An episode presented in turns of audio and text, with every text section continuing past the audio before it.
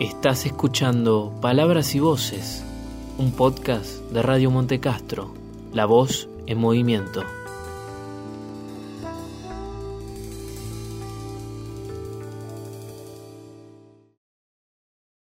Roberto Alt.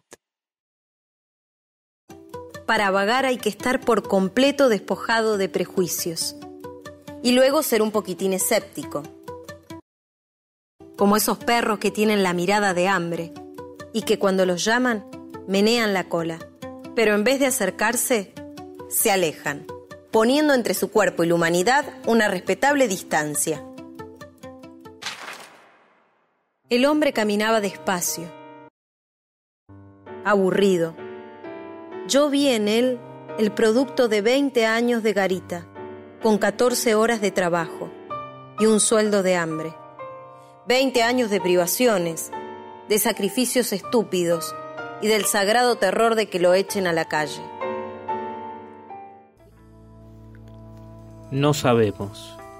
Por más que miremos las noticias, queremos estar informados de lo que nos avisan.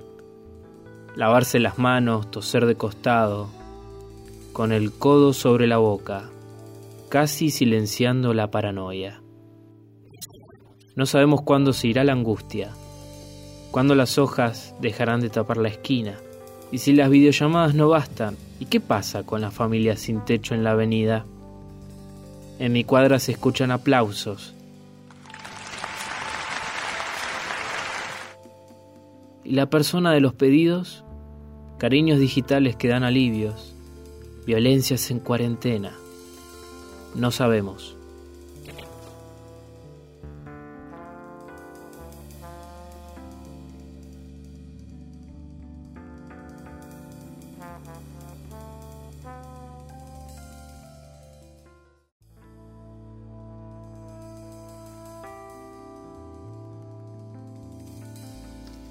Apocalipsis. Está servida la última cena, sin carnada. Crepita una infección de símbolos, sin pan, sin griales, sin panfletos. El último plato sin respuestas, sin sepulcros. Al alba brindará, sin reproches, la nodriza de los tiempos.